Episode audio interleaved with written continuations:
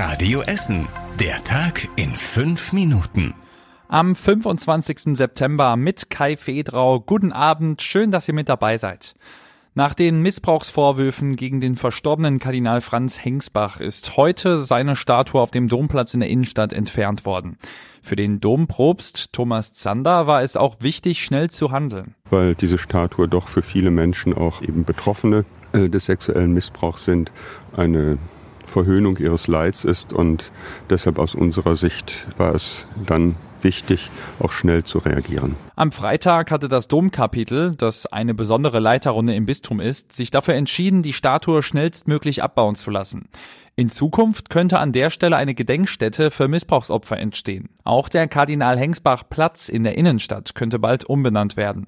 Oberbürgermeister Thomas Kufen will das Vorgehen eng mit dem Bistum und dem Rat abstimmen. Bei uns in Essen werden immer mehr Fahrräder und E-Bikes geklaut. Die Polizei Essen hat dazu jetzt genaue Zahlen veröffentlicht. Seit Januar gab es rund 2500 Diebstähle. Das sind doppelt so viele wie im gleichen Zeitraum im vergangenen Jahr. Schon damals war ein Gesamtschaden von 1,8 Millionen Euro entstanden. Die Polizei vermutet auch, dass die Anzahl der Diebstähle bis zum Jahresende weiter steigen wird.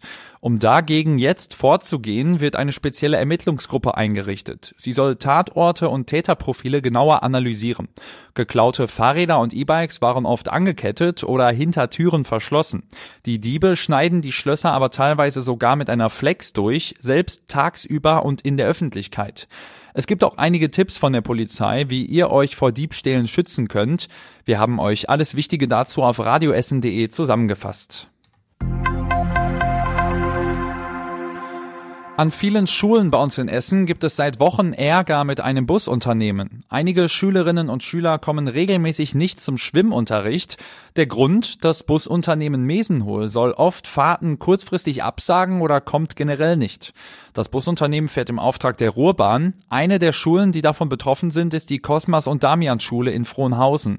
Schulleiterin Ulrike Burgsmüller ärgert sich über die kurzfristigen Absagen. Mich macht das schon stinkig, ne? weil ähm, ich stehe ja dann da auch am Fenster. Wir warten mit den Kindern grundsätzlich in einem OGS-Raum, damit wir nicht in, entweder in der Sonne stehen oder im Regen stehen. Ja, und dann telefonieren wir halt und telefonieren und telefonieren und versuchen unser Bestes. Ja, und mit dem Endergebnis oftmals, dass wir sagen müssen, ja, hat leider nicht geklappt. Das Busunternehmen Mesenhol möchte sich zu den Vorwürfen auf Radio Essen Nachfrage nicht äußern. Hauptgrund für die Verspätungen und Ausfälle sei der Personalmangel, heißt es in anderen Medien.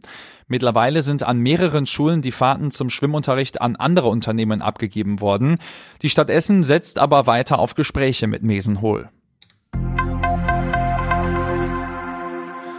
Rund um den Hauptbahnhof soll es bald deutlich sauberer werden. Das hat die Stadt Essen in dieser Woche vor. Dazu gibt es eine besondere Aktion zusammen mit der Ruhrbahn und der Deutschen Bahn.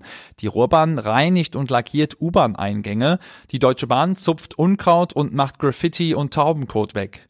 Die Stadt will außerdem alte Fahrräder entfernen. Bisher sind auch schon viele Papierkörbe rund um den Bahnhof ausgetauscht worden. Bei uns in Essen gibt es weiter viel Bedarf an Büros. Im ersten Halbjahr wurden 70.000 Quadratmeter Bürofläche neu vermietet. Damit sieht es bei uns in Essen besser aus als in vielen anderen Regionen Deutschlands. So steht es jetzt im neuen Immobilienmarktbericht Ruhr. Radio Essen Stadtreporter Christian Bannier war bei der Vorstellung dabei. Wir bauen keine Luftschlösser, das Ruhrgebiet gehört auf die Landkarte jedes Investors. So sieht es die Wirtschaftsförderung des Ruhrgebietes, die den Bericht herausgibt. In Essen hier bei uns gibt es kaum Flächen für Neubauten. Wo für Firmen neu gebaut wird, geschieht das fast immer auf alten Industrieflächen, die oft aber erst von Altlasten befreit werden müssen. Das macht den Bau teuer und es dauert, hieß es bei der Vorstellung des Berichts. Bei den Büroimmobilien bewegt sich hier in Essen gerade vieles. E.ON und Siemens ziehen auf dem ThyssenKrupp-Gelände mit ein.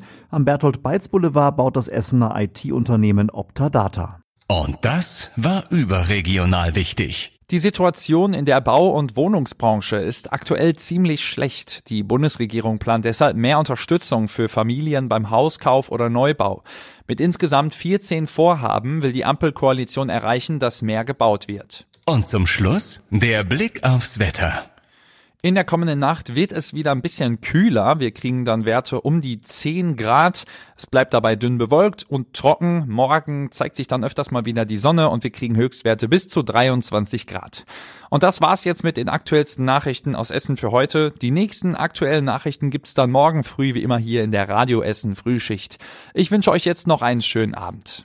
Das war der Tag in fünf Minuten. Diesen und alle weiteren Radio Essen Podcasts findet ihr auf radioessen.de und überall da, wo es Podcasts gibt.